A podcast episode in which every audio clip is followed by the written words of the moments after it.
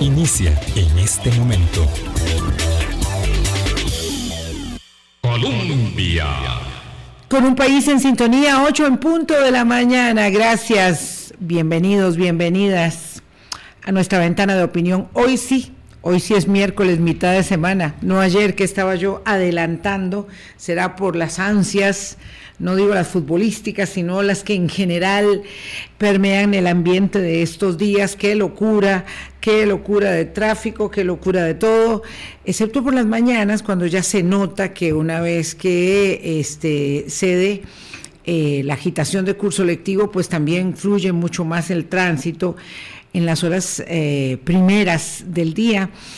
Ah, pero bueno, aquello a partir de las 10 es un hormiguero por todo lado y ni qué decir intentando entrar a una tienda, a un centro comercial, en fin, cada quien en su propio afán. No es la locura que hay en Argentina, ¿verdad? Porque eso sí es tirar este, la casa por la ventana, pero bueno, aquí tenemos nuestros propios eh, eh, artificios de cara al previo de la, de la Navidad. Son unos días muy especiales con este fresco, fresco frío eh, que, que inunda y que es tiempo de verano ya, por supuesto, tiempo de verano. Hoy hablamos de política y de fútbol, que es un, tema siempre interesante porque es eh, un lugar común ya señalar que este es un mundial eh, atravesado transversalmente por la política, por la controversia, por la corrupción, eh, pero bueno, manda, manda la fiesta, manda, cuando estábamos ahí viendo el partido, manda la fiesta, manda eh, la emoción de los resultados que conducen hacia la, hacia la final. Y tengo a dos buenos amigos que son tico argentinos, argentino ticos, una parte del corazón más que, no sé si, si, si, llega más que la otra, pero que han celebrado y que han sufrido y que además siguen los acontecimientos de la vida política eh, de los dos países y más allá de las fronteras, tanto que nos permiten con su lente acercarnos a las realidades de la política y el fútbol. Aquí en la mesa de Hablando Claro, Saúl Buceta, un gusto como siempre saludarte. Muy buenos días, Saúl. Buenos días, Vilma, y buenos días a quienes nos escuchan. Tenemos a, a, um, Ernesto, este, a don Ernesto Rivera en la línea también. Gracias Ernesto, un placer saludarte, bienvenido, buenos días. Buenos días Vilma, buenos días Saúl, buenos días a, la audiencia. Eh, muchas gracias por la invitación. Lo primero que sea para, para celebrar, para celebrarlos y para que nos comenten qué hay en el ánimo, qué hay en el ánimo y cómo lo han celebrado. Eh, dos eh, que tienen eh, el corazón también situado en, en, el, en la Argentina y que están eh, celebrando la victoria y de cara a esta, a esta final del domingo con Francia. ¿Qué tal la pasaste, Ernesto? Yo sé que has sufrido bastante. Sufriste, no sé si, si ayer, pero en las previas sufriste cada momento. ayer disfruté muchísimo. Sinceramente fue un partido, un partido muy emocionante, pero relajado a partir del, del, marcador. Eh, de todas maneras, como decís, eh, mi relación con la, con la selección argentina siempre es de, de, un, de un sufrimiento latente. Este, y, y, durante este mundial así ha sido. Eh, ha sido una, ha sido una campaña eh, emocionante pero difícil prueba que tenés un corazón muy fuerte, pero es que decir sufrimiento latente y decir Argentina es como decir lo mismo, y en fútbol y en política. Saúl, ¿cómo lo has pasado con esto, con estos partidos? Yo, yo digo, yo sé, porque estoy en contacto con ambos, que sufrieron mucho en, en los, en los dos anteriores, este, y, y que ayer, ayer la pasaron bien. Sí, no, la verdad que sí. Bueno, primero que todo, de nuevo, buen día, Ernesto. Y sí, efectivamente, la verdad que sí. Ayer fue un partido, la verdad, lindo, que se disfrutó, que se vivió con otra tranquilidad, pero como dijo Rodrigo de Paul, me parece que saliendo del partido de Polonia, dice, y bueno, si vamos a ganar siempre tenemos que sufrir un poco. Y parece que esa es nuestra historia. Este, y bueno, y así será pero lo, lo, lindo es que, como, como te decía algún día, hace, hace, unos, hace unos cuantos días, nosotros vamos un partido a la vez. Y bueno, y yo creo que mientras uno tenga esa, ¿cómo se llama? Esa disposición, sufre un poco menos. ¿Será que sufre un poco menos? Ernesto, porque eh, en Argentina todo es así en superlativo. Yo, yo, a medias tintas no van todo es intenso, todo es trepidante. Yo digo que cuando se habla de la política argentina, a mí siempre me da la impresión, cuando me meto en ello, en las noticias, en los debates, es como ir en una montaña rusa, ¿verdad? Y uno tiene así la, sensación de vértigo eh, en la que todo es eh, extremo y las emociones se viven así. Yo, yo sé que el fútbol es muy intenso, emocionante y, que prueba la fortaleza del corazón, pero es que en Argentina todo es así, todo es este histriónico, eh, eh, todo, todo, todo toca los límites. Eh, ¿Qué tiene que ver ello con la identidad, con la idiosincrasia? Yo creo que sí, creo que que tiene que ver con nuestra herencia migratoria. Argentina tuvo, unas corrientes migratorias muy fuertes, italianas y, españolas, y eso marca un poco el carácter también. Eh, pero además tiene, tiene que ver con una manera de, de, sentir eh, que se expresa también en la cultura, en el tango, en el rock, en, el teatro. Pero bueno, eh, lo, que sí creo que hay que dividir, aunque la vivencia sea igual de, intensa o, esté marcada por esa intensidad, creo que hay que dividir eh, o separar la parte deportiva eh, en donde se vale ese sufrimiento y esa, esa pasión con la parte política, porque la parte política eh, que está atravesada por esa misma intensidad, eh, tiene, tiene consecuencias en, millones de personas. Eh, y, no, está, no es bueno que esa intensidad genere la angustia que, habitualmente genera la política o ha generado la política a lo largo de los años en Argentina. Claro, eh, lo mejor eh, eh, respecto de esto que está señalando Ernesto Saúl es que, en efecto, ya el fútbol une.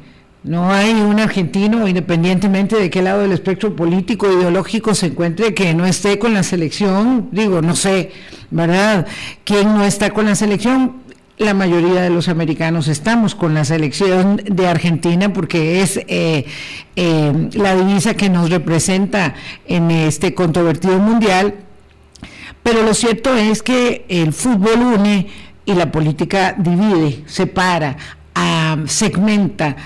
Eh, y bueno, lo cierto es que eh, tiene razón en esto, son dos muy distintos ámbitos. Uno quisiera pensar que un país se conduce en apego a la fusión, a la unión y al esfuerzo de las voluntades que conducen a una a una selección a un buen lugar, eh, con un gran liderazgo como Messi, con muy buenos sucesores eh, como Álvarez y todos los demás, pero resulta que, bueno, eh, eh, eso es un poco soñar con algo que no, que no es la política, ni puede serlo, claro, es distinto, entonces hay que separar los espacios, pero es que es sumamente revelador la manera en que se expresan las emociones de y en los argentinos. Sí, yo, yo quisiera ahí tal vez citar algunas cosas.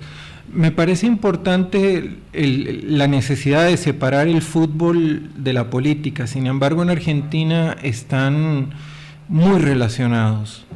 Y por alguna razón que, yo encuentro perversa y, que carece de sentido para mí, em, la oposición ha jugado en contra de la selección porque quiere que... La oposición política. Sí, y la, oposición, mediática, y la oposición mediática también. Porque si pierde la selección, entienden que este gobierno no tiene nada que celebrar. Es decir, yo no sé en qué mente cabe semejante razonamiento. Pero casualmente llevamos dos partidos en que la ciudad de Buenos Aires, que está manejada por la oposición, vaya, le pone vallas alrededor del obelisco. Anoche simplemente la gente se pasó por encima de las vallas, las tiró abajo, llenó la 9 de julio, bueno, no la llenó, pero digamos que la intersección de ¿Cuál es la 9 de julio si pensaras en San José? Para eh, que la gente tenga esa ubicación. pensemos que es la rotonda de la fuente de la hispanidad. Eh, varias muy grande, veces, muy grande, muy grande. Varias veces eh, su tamaño, pero en, esa intersección, ¿no? calle Corrientes, este, Diagonal Norte, que son, son arterias importantes, estaba lleno. Y encima, como si eso fuera, fuera poco, encima fueron a tirar gases a, la calle Corrientes, que es una calle bastante concurrida. Uno entonces se pregunta eh, si, si, realmente existe esa, esa división. Y también el, uso de los barra bravas en, de ciertos equipos en la política, que los barra bravas, estamos hablando de las barras de, de fútbol, eh, pero que eh, básicamente allá funcionan. Las ultras. Que son, allá funcionan con esteroides. Eh, bueno, también se usan para apretar, también se usan para armar desmanes y con, ciertos fines políticos. Entonces, sí, esa, esa, separación a veces no es la sana que uno quisiera. Para el resto de la población sí. Vamos a ver. Para el resto de la población. Qué bueno que estamos entrando en debate. Don Ernesto Rivera, ¿cuál es la diferencia que hay entre las medidas de seguridad que aposta la ciudad de Argentina, la ciudad de Buenos Aires, eh, cuando hay celebración respecto de las que va a establecer ya anunciadas eh, y en, en ejecución plena hoy en París? eh, las autoridades locales ante la posibilidad de que se den algún tipo de excesos de celebración o muestras eh, de pena por la derrota por el partido de Francia y Marruecos, porque ahí podemos establecer también un punto álgido eh, respecto del campeonato del mundo y lo que sucede en la relación entre la política eh, y el balompié respecto del comportamiento de la gente, Ernesto? Yo creo que, yo creo que es muy válido lo que dice Saúl. Eh, yo lo, que decía inicialmente es que hay que separarlo en el, tema del análisis. Pero sí es cierto que la política utiliza al deporte, se vale del deporte para llevar agua a un molino o a otro molino. Y, en el caso de, Argentina, de la ciudad de Buenos Aires, eh, como hay una marcada tensión entre gobierno y oposición, y digo marcada tensión para decirlo elegantemente, porque lo que hay en realidad es una guerra campal eh, abierta eh, en términos judiciales, en términos políticos y también en términos de, apostar eh, un sector por lo peor del otro. Entonces, la ciudad de Buenos Aires hizo, estos, hizo estas, tomó estas medidas de vallar el, obelisco, que es el lugar en donde tradicionalmente la, gente se manifiesta, como aquí en la Fuente de la Hispanidad. Imaginemos que de pronto la selección de Costa Rica está llegando a la final y al, intendente, al, alcalde de San José, se le ocurre, de San Pedro, se le ocurre decir que no va a haber acceso a la, a la fuente de la hispanidad. Obviamente que, habría un enorme eh, disgusto. y lo de París eh, creo que es más preventivo, creo que, que, Francia sabe que hay un, enorme o, un fuerte descontento de, sectores eh, descendientes de, de, los países, de las antiguas colonias africanas, que hoy muchos de ellos viven eh, en la periferia de París y eso podría, eh, podría generar junto con, con cierto desasosiego juvenil que enfrentan problemas de acceso al trabajo y otros problemas eh, clásicos podría, podría generar, eh, si, Francia pierde, desórdenes o, protestas. Eh, Eh, creo que, que en realidad todo esto tiene que ver con esta relación que apuntaba Saúl, en donde la política se vale del deporte, se vale de, las ansias, del, ánimo o desánimo que genera el deporte para, eh, para, llevar fines a un sector o al, al otro.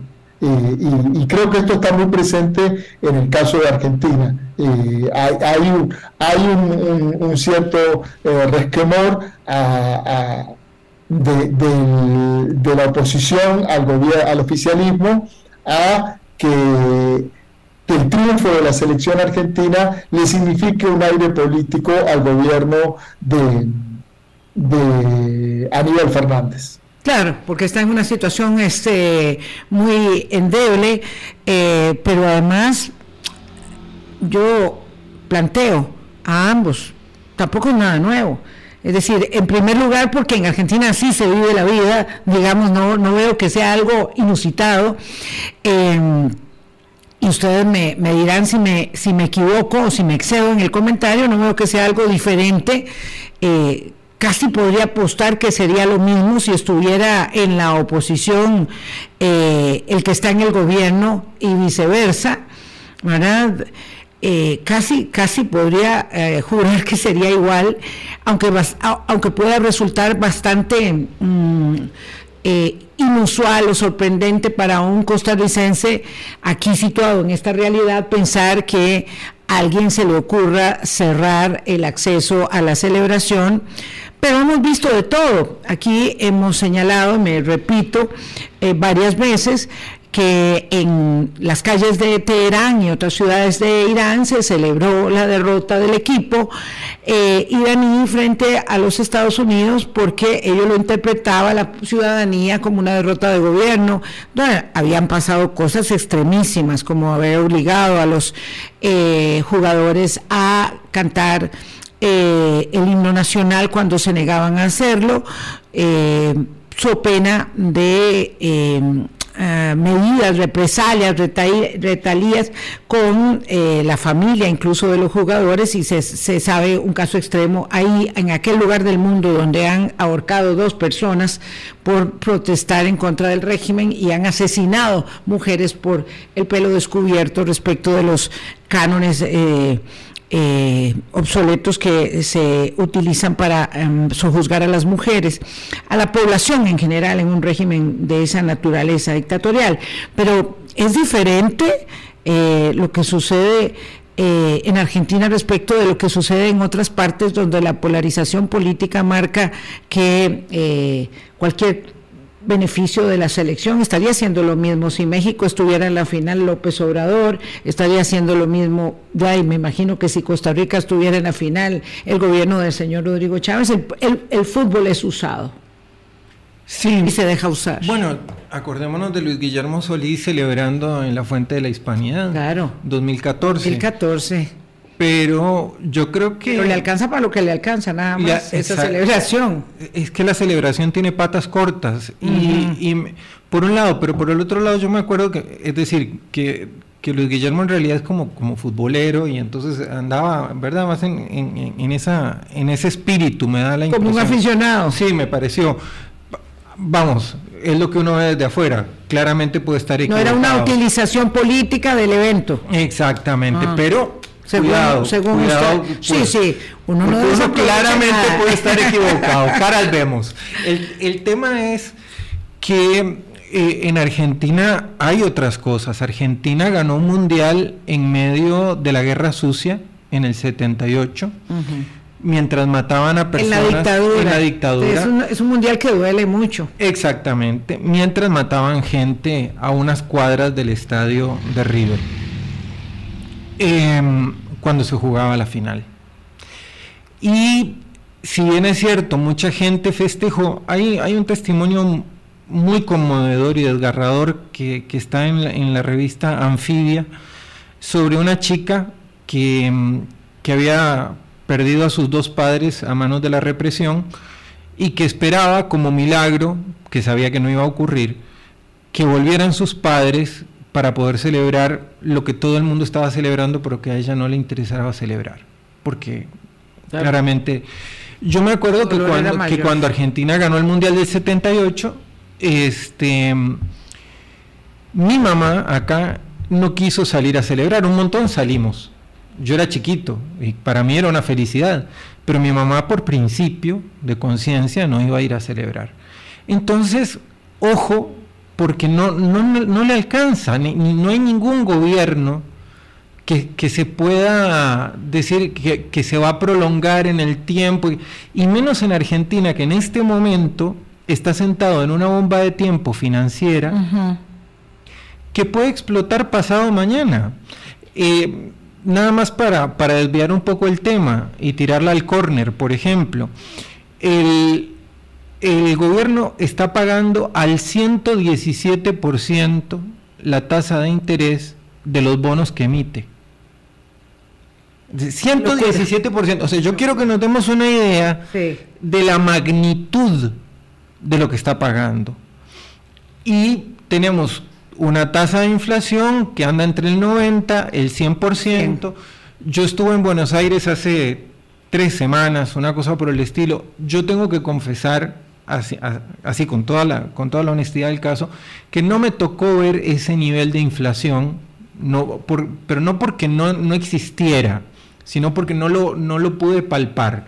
Quiero en eso ser muy, muy, muy claro. No estoy diciendo que no suceda, estoy seguro que sucede, ¿verdad?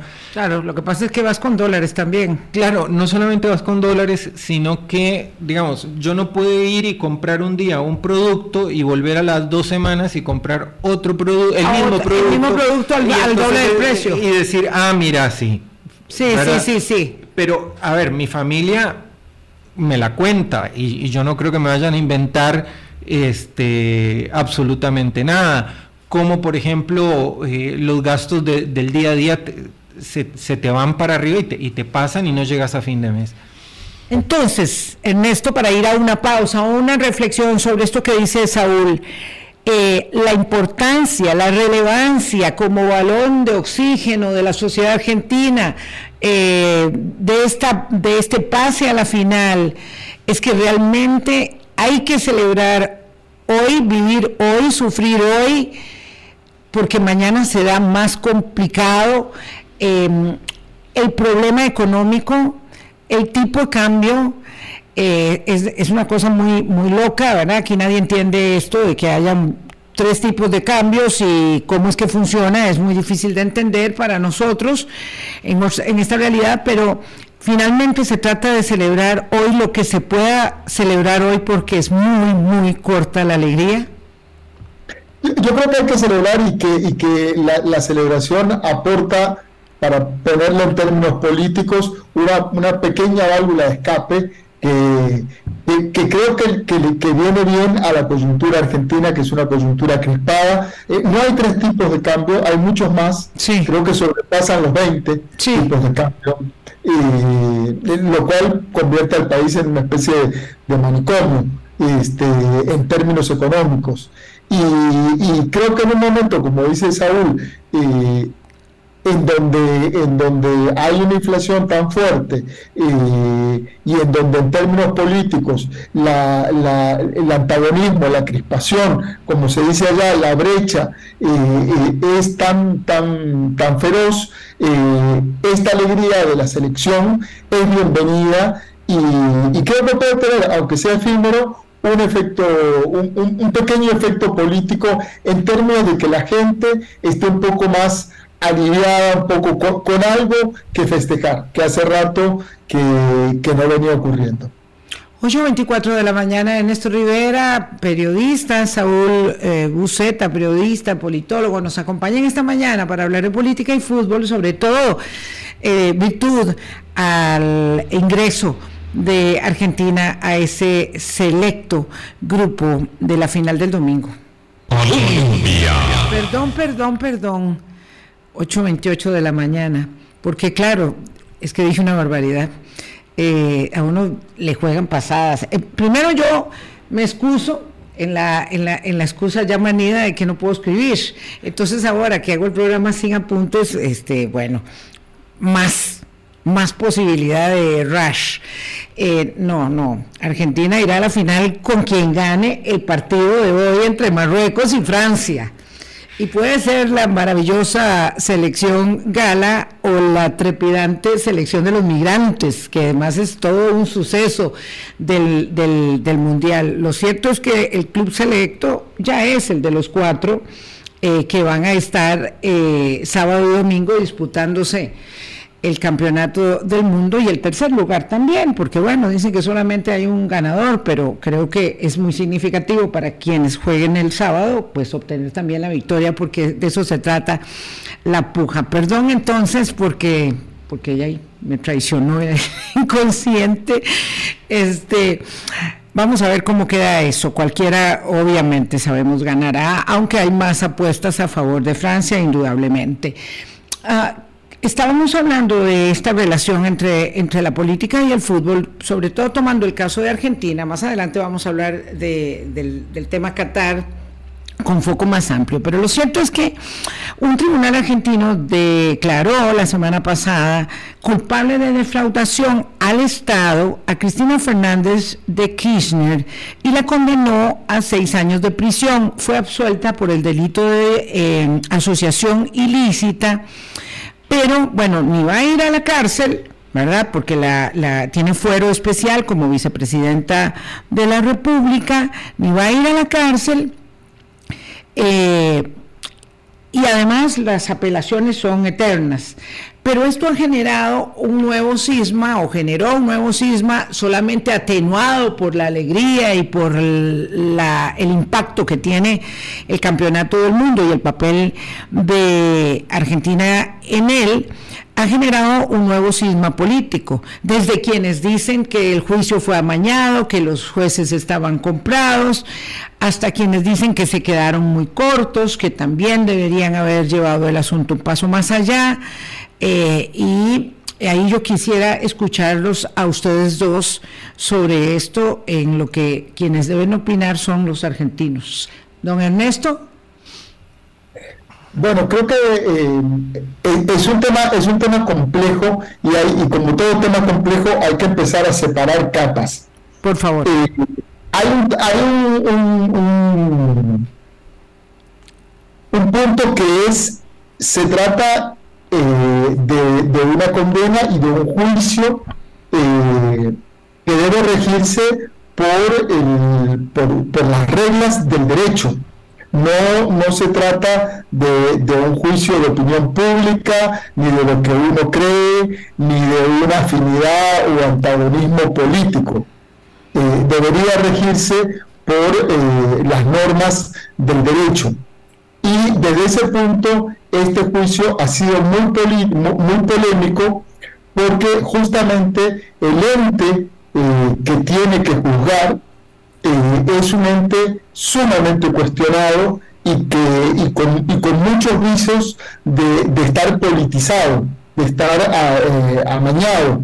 Y eso, sumado a que durante el proceso se dieron una serie de, de también de, faltas, digamos, de, de desprolijidades eh, de parte de los fiscales y de los jueces de cercanía con el sector opositor a, Cristina Kirchner, eh, tienen este juicio de un enorme cuestionamiento. Eh, sin entrar solo en la previa, esto es lo que se conoce y, se, debate mucho en Argentina como lawfare, es decir, como, como una justicia politizada, amañada. Eh, eh, desde ese punto de vista, creo que eh, hay una enorme tensión porque no está clara cuáles son los vínculos desde el punto de vista judicial. A mi juicio, de lo que he leído, tengo la impresión de que el fiscal no logró probar el, hecho de fondo que tenía que probar. No, no hay, no hay pruebas fehacientes que uno esperaría con la contundencia que uno esperaría para señalar que, los actos que se le atribuyen a Cristina Kirchner eh, los haya cometido. Y luego que hay que separar el, corazón político o, si a mí me cae bien o me cae mal Cristina de la parte judicial. Porque en paralelo a eso, eh, sí hay evidentemente eh, algunos actores que participaron de ese proceso que muestran un enriquecimiento completamente eh, desproporcionado y muy difícil de explicar, como es el empresario Lázaro Báez, que fue condenado también el año pasado a 12 años de prisión. Eh, entonces, hay un fenómeno en donde uno dice, bueno, sí hay un empresario que eh, se enriqueció enormemente con la obra pública. ¿Cuánto de ese enriquecimiento pasó a los gobiernos o pasó a la familia o, se usó la política de los gobiernos de Néstor Kirchner y de Cristina Kirchner es lo que debería haber probado el fiscal eh, Luciani y a mi juicio no está tan claro que lo haya hecho. Entonces son, son dos cosas distintas, ¿verdad? Claro, pero es el meollo del asunto, probar la corrupción. Siempre es muy complejo probar la corrupción eh, este, tanto es que se sustraen muchos de los asuntos de la corrupción en América Latina al juzgamiento, vamos, en América Latina y mucho más allá, que fue lo que pasó con la gente de, eh, de la FIFA, que fueron tomados de la relinga, se diría popularmente, desde Suiza hasta los Estados Unidos, y ahí sí, y ahí sí, ¿verdad? Eh, llegó el brazo a operar. Porque yo escuchando a Ernesto, quiero oír tu comentario, Saúl, pero además escuchando a Ernesto me pregunto, ¿cuál es la diferencia entre una justicia que tiene, que está permeada por la política y por la politización e ideologización eh, en Argentina respecto, digamos, de Brasil, donde cayó una presidenta a manos de un, de un juez que terminó siendo ministro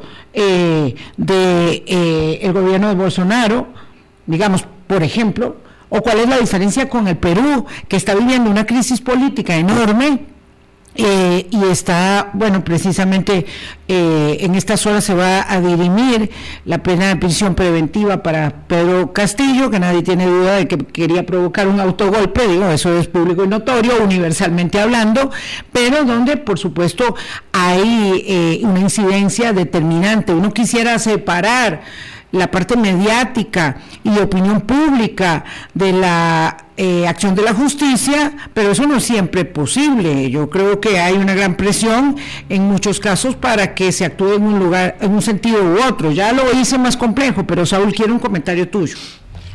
Em, a mí me parece que sí hay ciertos paralelismos entre lo que pasó con Lula y lo que pasó con, con Cristina en el, en el sentido de que efectivamente hubo un intento por proscribir a ambos. En el caso de Lula se logró, al menos en, en, la elección para elegir a Bolsonaro. Me imagino que de repente Bolsonaro resultó ser tan horrible que, que, dijeron, bueno, que vuelva Lula, ¿verdad? Es decir, hasta, hasta los empresarios en determinado momento se horrorizaron por lo que pasó. Pero no, no nos olvidemos que hubo un chat en el que el juez Moro se ponía de acuerdo con los fiscales para ver cómo hacían, cómo hacían para condenar a Lula porque no tenían las pruebas.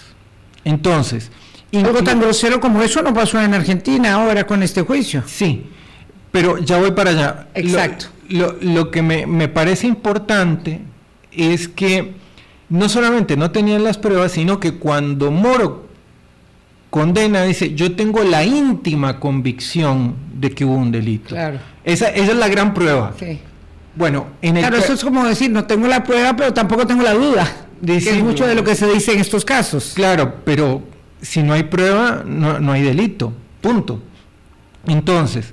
En términos del debido proceso. Correcto. Ahora, a Cristina Fernández ya la habían juzgado. El juez Ercolini le manda la causa eh, desde el Foro Federal, Argentina es un país federal, la manda a la provincia de Santa Cruz, que es a donde ocurre los hechos, el, el, presunto delito. Y ahí se determina que no hay delito en la provincia de Santa Cruz.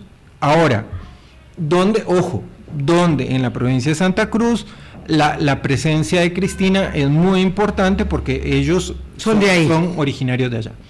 Eh, luego le reabren la causa en Capital Federal. El problema es que era, ya era cosa juzgada, entonces la están juzgando nuevamente por un tema por el que fue declarado inocente. Eh, agregaron piezas como para que el rompecabezas fuera diferente, pero básicamente era lo mismo. En sus alegatos, el, eh, que fueron muy, pero muy difundidos, el, el fiscal no alcanza a probar ni que hubo relación, ni que hubo contactos, ni que hay chats, ni absolutamente nada entre el empresario y la presidenta. Sin embargo, y aquí es a donde viene lo interesante, cuando vinieron los, em, las defensas a, contestar los argumentos del fiscal, ningún medio de comunicación salió a cubrir.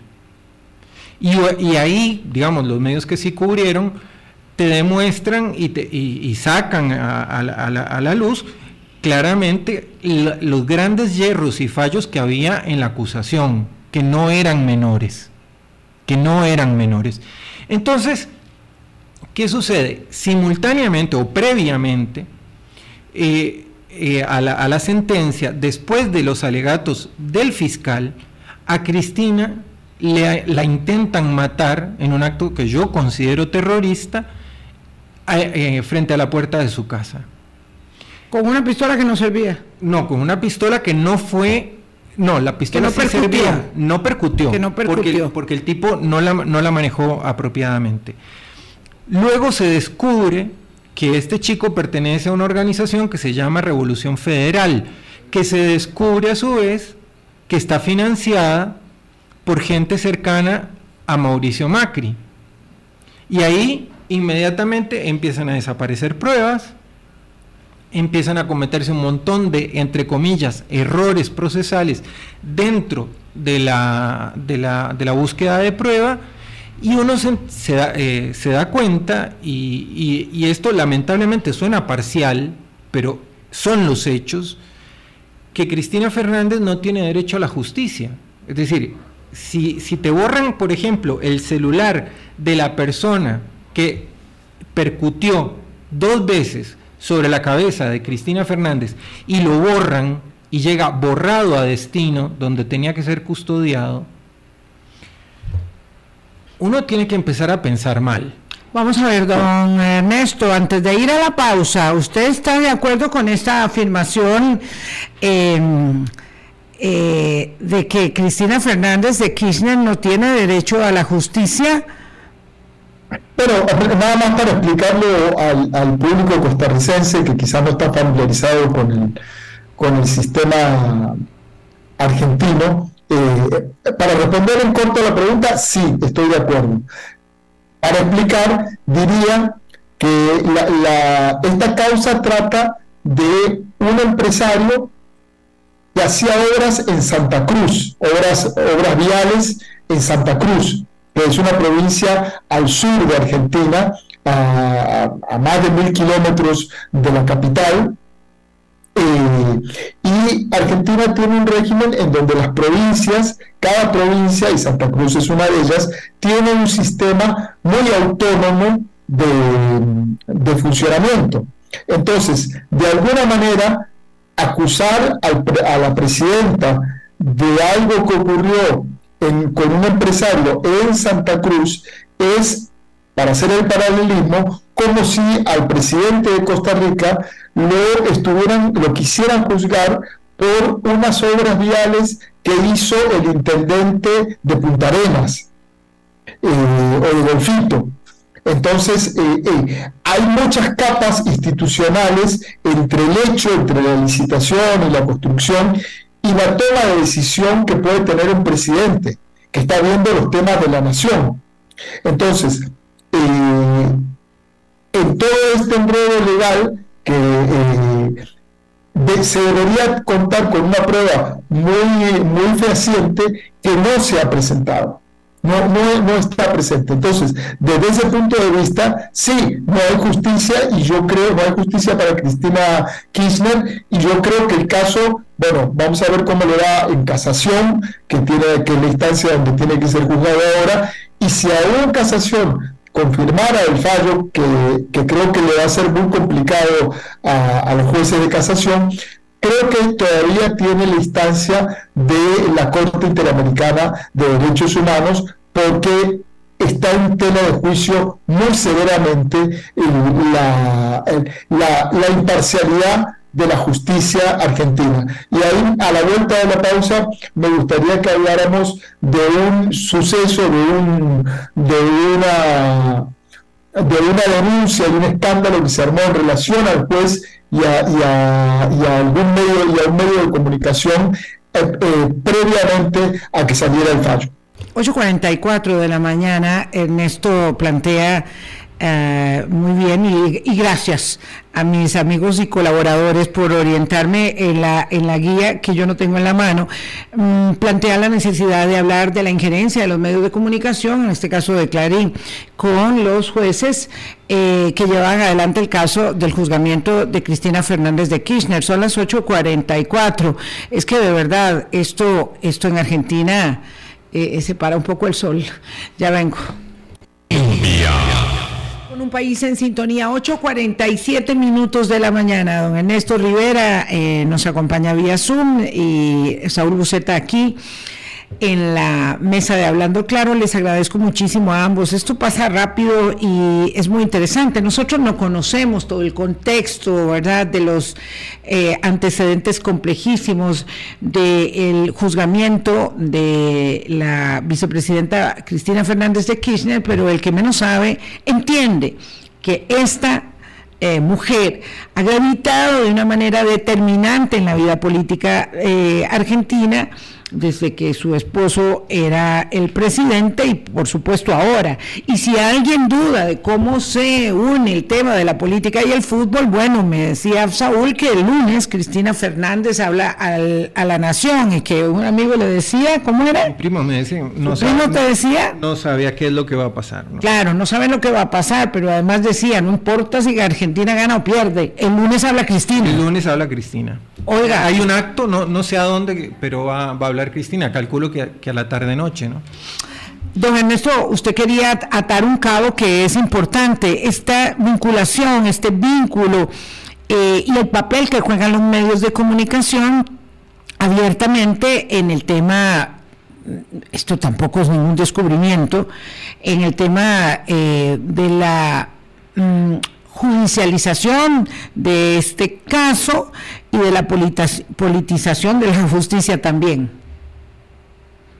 Ahí aplico la óptica de, mi personaje principal y lo que yo he hecho durante, durante mi carrera profesional, que es el periodismo de investigación.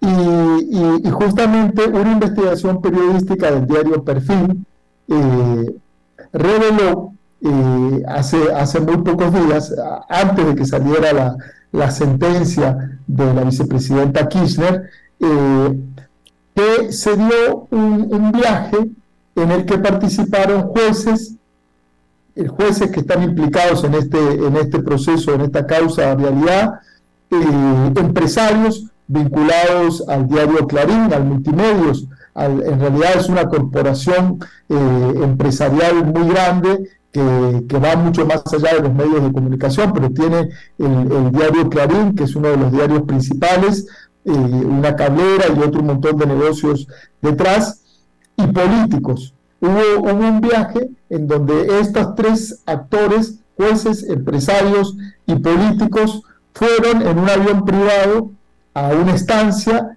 en, a, un, a un campo, a un resort de ultralujo, en, Bariloche, en una zona que se conoce como Lago Escondido, eh, que es propiedad de un magnate muy polémico inglés, eh, John Lewis, eh, digo que es polémico porque la estancia está construida en medio de un parque nacional, en un lago que, debería ser un, es como si descubrieran una estancia privada en, medio de uno de los parques nacionales de Costa Rica.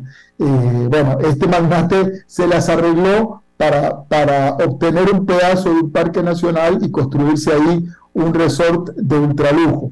A ese lugar tan particular viajaron en secreto eh, jueces, empresarios y políticos en un avión privado pagado por, eh, por el diario Clarín. Entonces, eh, y luego de que, luego de que se, se conociera esta investigación y este viaje, se filtraron los WhatsApps, los mensajes de WhatsApps que se intercambiaron entre ellos, en donde tanto el juez Ercolini como el, empresario de Clarín, eh, Pablo Casey, eh, y, eh, y un agente de inteligencia se ponían de acuerdo en cómo ocultar, incluso fabricando facturas para ocultar eh, eh, que, el, diario había pagado el viaje y todos los gastos de, la estancia. Entonces, de alguna manera, este, este, este dato ilustra de una manera muy, muy, muy salvaje, muy, muy, muy, clara, el, nivel de connivencia y de parcialidad que tiene esta justicia con sectores eh, muy poderosos y que están con mucho encono eh, como es el diario Clarín, que tiene una, vieja y antigua eh, eh, pelea con, el kirchnerismo, con, tanto con Néstor Kirchner como con Cristina Kirchner. Wow, este, sí, no me puedo evitar comentarios, que qué asco, qué asco. No, no, no hay otra manera. gracias por, por, toda, por toda la contextualización referencial que nos permite ubicar justamente cuál es la situación. Veo que los medios de comunicación o algunos allá tienen mucho mejor salud financiera que los que los nuestros, porque esto es, esto es, increíble, de verdad. Eh, uno dice que es increíble, pues es una forma de señalarlo. No es increíble. Así es como se maneja la corrupción. Eh, un pincelazo nada más de lo que eh, queríamos darles a conocer hoy en Hablando Claro respecto de política de política de fútbol y de respiro y, de balón de oxígeno. Y desearles muchísima suerte, Ernesto eh, y Saúl, eh, para que se encuentren el domingo con Francia o con Marruecos este y nos lleven por la senda de la celebración a la mayoría de los americanos. Conste que me he encontrado algunos americanos, ayer hablaba con unas amigas y había criterio dividido y una dijo, "No, los argentinos no, porque es que esta fama ustedes de pesadillos que no se la que no se la bancan fácilmente, es que son muy arrogantes, es que aquí, es que allá." Es lo que mala fama. Es lo que hay. Ernesto, gracias, buenos días. Buenos días, muchas gracias a, vos por la invitación. Saludos, Saúl, y ojalá que, ojalá que la selección de Argentina vaya con buena fortuna. Eh, se han esforzado, han corrido, han transpirado, se han apasionado, han mostrado talento. Ojalá que, ojalá que sea quien sea el rival, tengamos, tengamos la suerte de nuestro lado y, el talento y, y nos vayamos con la copa. Sí, sí, ahí, ahí no hay diferencia de criterio, ni política, ni ideológica, ni mediática, ni de ningún tipo. Juego bonito, están jugando bien. Además, este hombre, qué bárbaro, este pequeño gran gigante. Eh, Daisy le toca el turno. Saúl, yo también te deseo muchos éxitos. No te di tiempo de cerrar, pero ya es que se nos fue el tiempo, porque además era muy importante esto que nos contaba Ernesto, que vos conoces también. Y hablaremos más adelante de nuevo de Cristina Fernández, de que queda para mucho por lo pronto, mucha suerte. Eh, ya los tendré de cerca monitoreados a los dos el domingo eh, de, mm, próximo en ese, en ese sufrimiento final. Ojalá, ojalá que Argentina haga feliz a mucha gente. Sí, a todos los que quieran seguir siendo americanos por encima de cualquier otra cosa y a todos los demás que sigan este, este campeonato tan controvertido. Vamos a hablar también del, del, del Qatar Gate luego. Pásenla muy bien. Chao. Hablando claro, hablando claro.